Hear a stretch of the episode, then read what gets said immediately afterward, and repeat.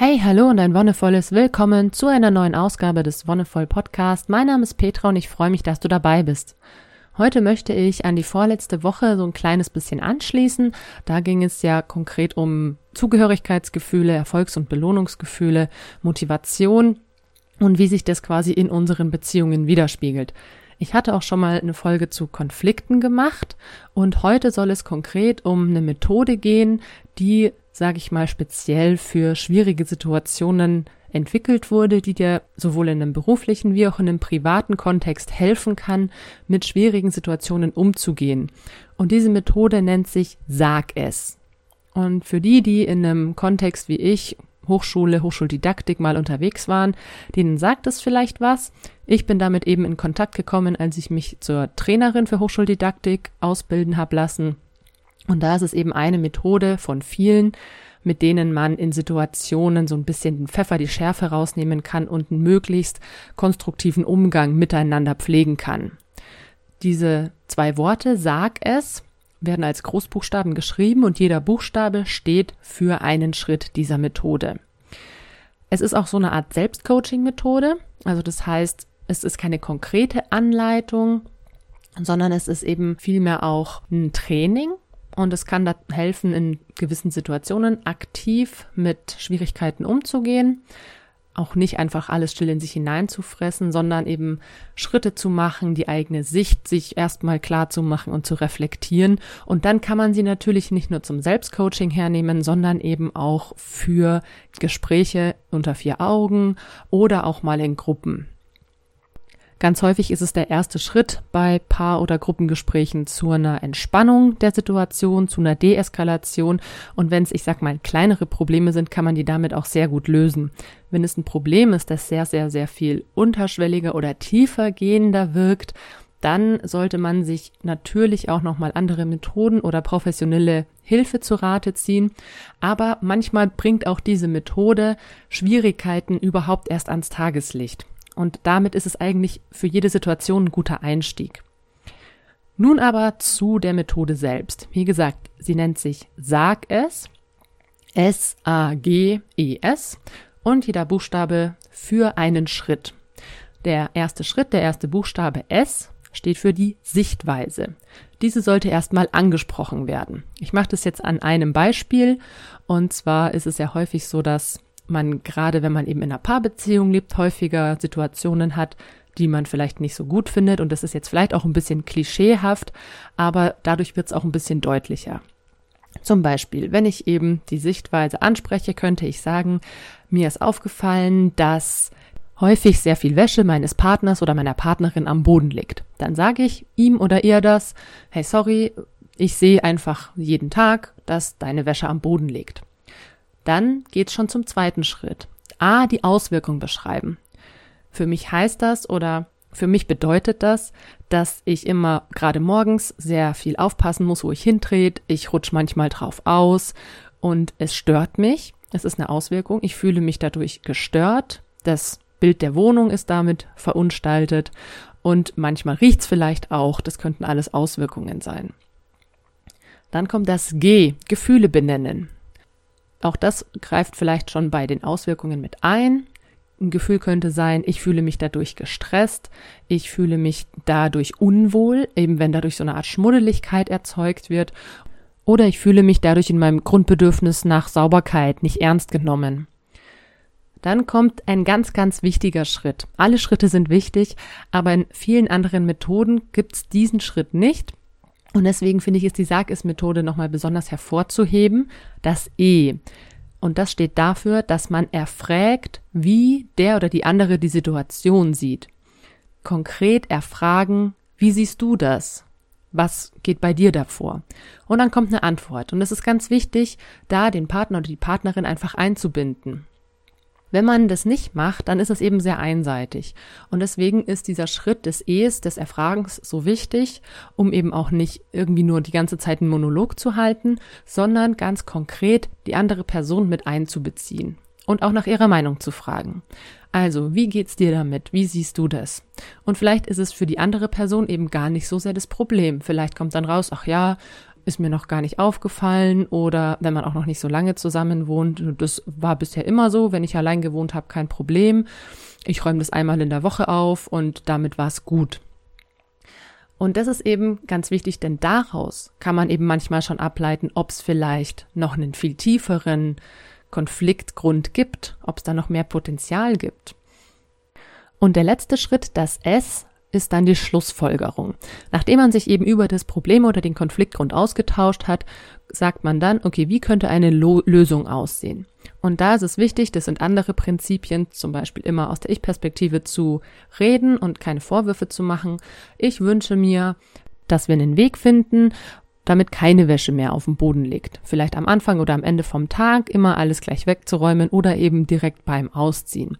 Oder ganz konkret, ich wünsche mir, dass zumindest der morgendliche Weg freigeräumt ist. Also wenn man jetzt konkret als Auswirkung beschrieben hat, dass es schwierig wird, dass sich eben durchzumanövrieren, wenn es rutschig wird oder wenn man durch Wäscheberge durch müsste, jetzt im Extrembeispiel, kann man auch konkret sagen, ich wünsche mir, dass zumindest der Weg vom Zimmer ins Bad oder in die Küche, den ich morgens laufe, frei ist.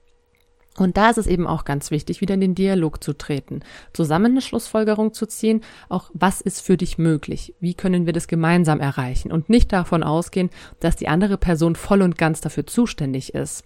Natürlich kann man sagen, hey, das ist deine Wäsche, kümmere dich bitte drum, aber wenn man jetzt halt zum Beispiel ähm, verschiedene Bereiche verteilt, eine Person kümmert sich um die Küche, eine Person kümmert sich um die Wäsche, die andere Person kümmert sich um Staubsaugen und so weiter und so fort dann klappt das eigentlich auch so ganz gut, wenn man eben in einer Paarbeziehung lebt, aber auch wenn man zum Beispiel in der WG lebt. Da ist natürlich manchmal das mit der Wäsche ein bisschen persönlich. Man möchte vielleicht nicht unbedingt die Unterwäsche der anderen Leute anfassen, aber dann stellt man zum Beispiel in den zentralen Raum den Wäschekorb, wo alle ihre Wäsche sammeln können und der oder die Wäschebeauftragte kümmert sich dann auch darum, dass es gewaschen wird. Es gibt da schon verschiedene Methoden, einfach ranzugehen. Und deswegen ist es eben sehr, sehr wichtig, auch nicht schon mit einer konkreten Vorstellung in das Gespräch zu gehen. Klar hat man vielleicht für sich schon einen Lösungsweg gefunden, aber es ist eben ganz wichtig, da die andere betroffene Person oder die Personen mit einzubeziehen und dann eben auch von dem Ideal, das man vielleicht im Kopf hat, abweichen zu können. Je nachdem, in welcher Situation man diese Methode anwenden möchte, kann es natürlich auch ganz problemlos gehen und manchmal kann es schon von vornherein Widerstände da geben. Wenn es eben eine Situation ist mit Leuten, die man vielleicht noch nicht so gut kennt oder wo man nicht genau weiß, wie man die ansprechen soll, dann hilft es eben vorher nochmal in den Prozess zu gehen in so ein kleines Selbstcoaching und sich ein paar Fragen zu stellen. Und zwar ganz wichtig ist, was will ich eigentlich erreichen? Will ich, dass sich was ändert? Will ich der Person nur aufmerksam machen? Manchmal reicht es ja auch, eine Person überhaupt erstmal das Problem zu schildern und dann löst sich es fast schon von alleine auf. Vielleicht wusste die andere Person ja einfach nicht, dass es für mich ein Problem ist. Oder will ich zum Beispiel eine konkrete Veränderung herbeiführen oder auch was Langfristiges, eine langfristige Änderung? Die nächste Frage, die man sich halt auch stellen könnte, wäre, was hast du selbst wahrgenommen und was hast du vielleicht über die Situation bereits herausgefunden? Ne, Wenn es gerade um sowas wie Wäsche geht und du zum Beispiel bei deinem Partner oder deiner Partnerin beobachtest, dass die sich immer an einem gewissen Ort auszieht und dann die Wäsche dort liegen bleibt, dann kann man eben sehr gut schon mal mit so einem Hinweis kommen wie, können wir da nicht einfach einen Wäschekorb positionieren oder kannst du dich nicht woanders ausziehen, gleich im Bad oder wo auch immer. Vielleicht hat man auch einfach wahrgenommen, dass die Kleidung, die man draußen anhat, also wenn jetzt zum Beispiel Regenwetter ist oder wenn es kühler wird und man mehr und mehr Schichten anzieht, dass die nicht immer in der Garderobe landet, sondern vielleicht auch mal im Wohnzimmer, im Esszimmer, je nachdem, wie die Wohnsituation ist, weil man reinkommt und man merkt, boah, ich habe so Durst, ich muss jetzt erstmal schnell ein Glas Wasser trinken und dann zieht man sich in der Küche aus. Oder, oh, ich muss so dringend aufs Klo, ich gehe jetzt ins Bad und dann liegen vielleicht die Regenklamotten oder die Winterklamotten im Bad wenn man sowas wahrnimmt und wenn dir sowas auffällt, dann ist es natürlich super, um das bereits einfach mit in die Methode einzubringen. Mir ist aufgefallen, also gerade schon in der Sichtweise, dass du häufig gestresst bist, wenn du heimkommst, dass du häufig irgendwie ruhelos bist und dann dich irgendwo ausziehst und so gar nicht erstmal dieses Ankommen genießen kannst. Und auch das ist ja ein Punkt, wenn man sowas beobachtet, auch wirklich da schon versucht, die Gefühle des anderen oder der anderen wahrzunehmen, ist es ein viel wertschätzender und empathischer Umgang mit der Person und mit der Situation selbst. Die nächste Frage, die man sich dann eben auch stellen könnte, wäre, hast du bemerkt, dass sich im Laufe der Zeit schon was verändert hat? Also gibt es vielleicht gewisse Phasen, wo das Problem verhäuft auftritt, jetzt gerade ganz klassisch in der Studi-WG zu Prüfungszeiten. Wenn sowieso alle den Kopf woanders haben, wie kann man dann konkret in solchen Phasen dafür sorgen, dass allen der Alltag ein bisschen erleichtert wird und alle ein bisschen mehr Zeit für sich haben, ein bisschen mehr Ruhe in ihren Alltag bringen können? Und gerade wenn man in der WG lebt oder in einer anderen Gemeinschaftsform, dann könnte man eben sich auch fragen, gibt es vielleicht noch eine weitere Person, die was ähnliches bemerkt hat? Möchte man sich vielleicht erstmal mit der austauschen? Könnte man da jemanden fragen, ob das jetzt ein allgemeines Problem ist oder ob das nur für mich ein Problem ist? Weil dann ist es schon so, wenn man merkt, okay, da ist noch eine andere Person, die das auch ein bisschen stört, dann kann man sich natürlich auch noch mal ganz anders damit auseinandersetzen. Was natürlich vermieden werden sollte, wäre, wenn jetzt, sag ich mal, eine Sechser-WG ist und dann sind fünf Personen, denen das alle gegen den Strich geht, und dann setzt man sich an den Tisch und dann ist es so parteilich, sag ich mal. Ne? Fünf Leute reden dann auf die andere Person ein. Das sollte man halt einfach vermeiden. Man kann sich gerne die Meinungen einholen, aber es hilft dann natürlich, wenn zum Beispiel die Person, die den besten Draht zu der anderen hat, auch das Gespräch übernimmt oder eben auch erstmal zu zweit darüber redet. Dann, was ich vorhin schon angesprochen habe, könnte man sich eben auch schon im Vornherein konkrete Lösungsideen überlegen. Man könnte eben schon mal sagen, okay, jetzt habe ich das und das beobachtet, wie würde ich vielleicht damit umgehen? Oder wenn man die Person eben auch schon besser kennt, was würde sich in deren Alltag auch gut integrieren lassen? Und dann natürlich die Frage, welche Fähigkeiten habe ich speziell um der Person in dieser schwierigen Situation zu helfen oder in dieser problematischen Situation. Welche Fähigkeiten kann ich eben von meiner Seite einbringen, damit es eben nicht dieses einseitige ist, ich habe ein Problem mit deinem Verhalten und du musst jetzt was ändern, sondern dass es ein gemeinsamer Prozess ist und ein gemeinsames Aushandeln. Und deswegen ist ja auch dieses E so wichtig. Erfragen, wie der oder die andere die Situation sieht. Wie siehst du das? Wie ist es für dich? Wie fühlst du dich dabei? Und wie kann ich dich dabei unterstützen, dass wir gemeinsam eine Lösung dafür finden? Und zu guter Letzt könnte man sich zum Beispiel noch fragen, ja, wie man die eigene Ausdauer, das eigene Wissen, die eigenen Kompetenzen einsetzen kann, um eben in dieser Situation den bestmöglichsten Weg zu finden.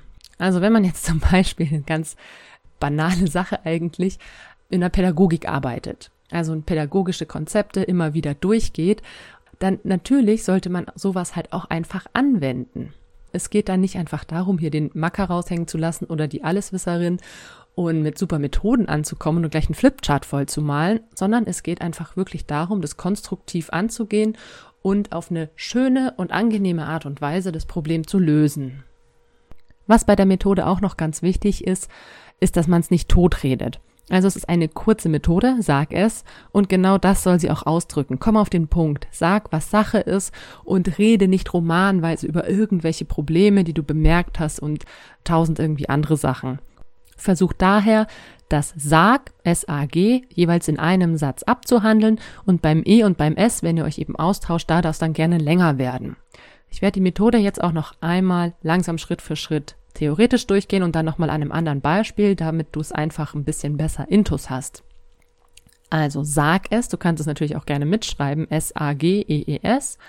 S, die Sichtweise ansprechen, A, die Auswirkung beschreiben, G, die eigenen Gefühle benennen, E, erfragen, wie der oder die andere es sieht und S, eine Schlussfolgerung ziehen.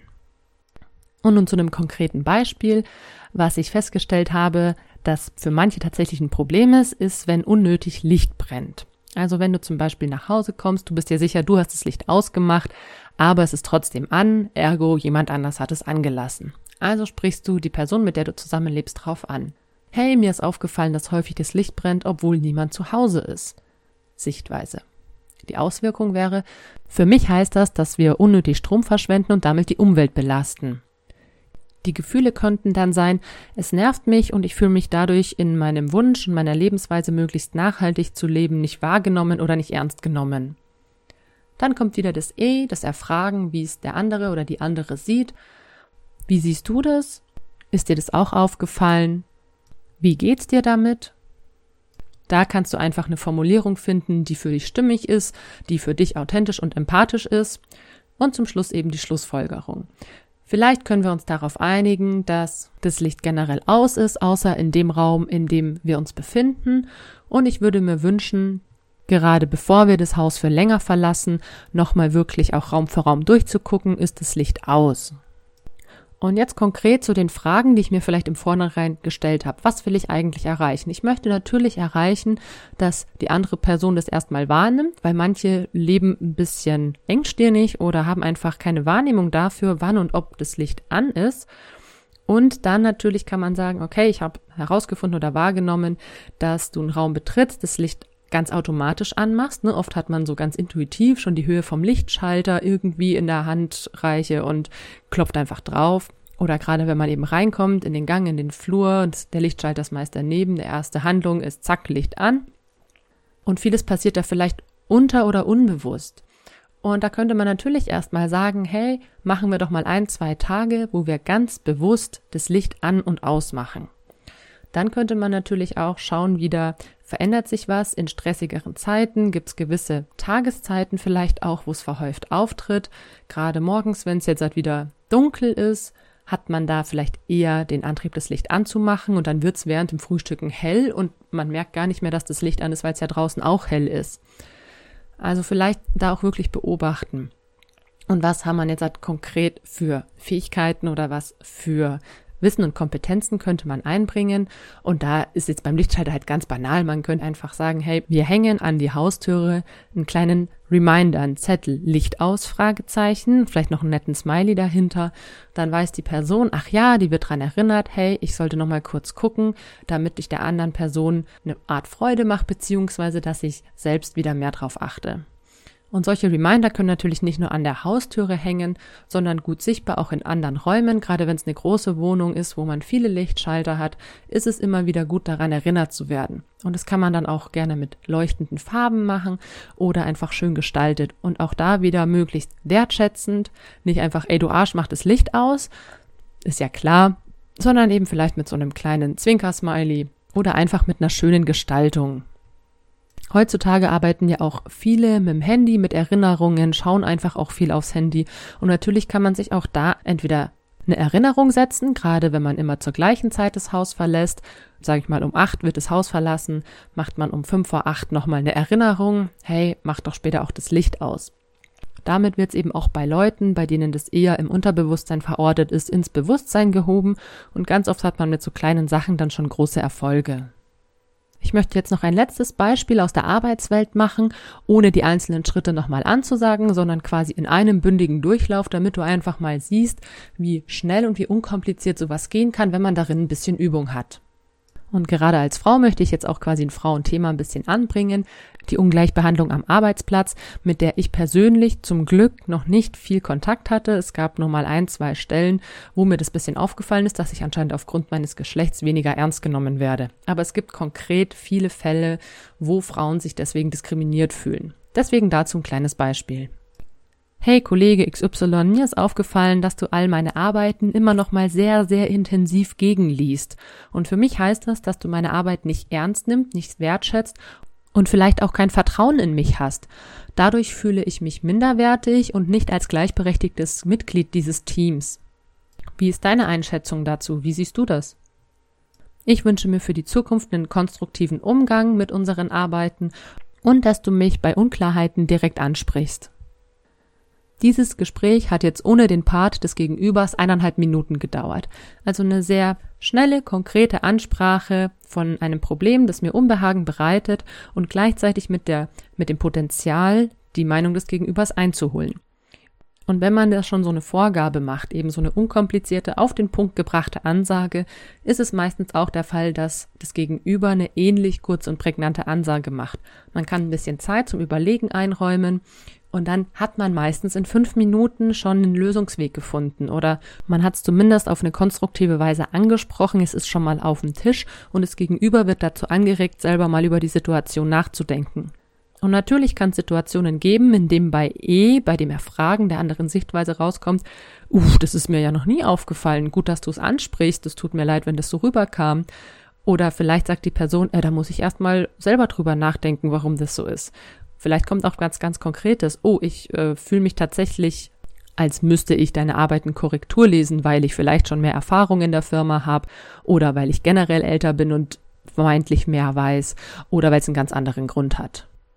Und mein Tipp, wenn es wirklich was ist, wo man noch mal länger drüber reden könnte, wäre es dann, sich einen neutralen Rahmen in Anführungszeichen zu suchen. Also auch aus der Situation erstmal rauszugehen und zu sagen, okay, dann lass uns das wann anders besprechen, lass uns mal in der Mittagspause auf einen Kaffee, einen Tee oder was auch immer zusammensetzen und da einfach mal tiefer reingehen. Und wenn du in einem größeren Unternehmen bist und den Vorteil hast, dass es da vielleicht auch professionelle Mediation gibt, dann nimm dir auch da ruhig diesen Luxus und geh zusammen dorthin, um das Problem zu lösen, wenn es euer beider Arbeitsalltag dadurch erschwert. Auch wenn es nur deinen erschwert. Auch das ist ja schon mal ein Punkt, dass sich ja alle Mitglieder in einer Firma oder in einem Unternehmen möglichst wohlfühlen sollten. Und wenn du da nicht das Gefühl hast, ist es dein Recht, dein gutes Recht, dir da eben entsprechend Unterstützung zu suchen.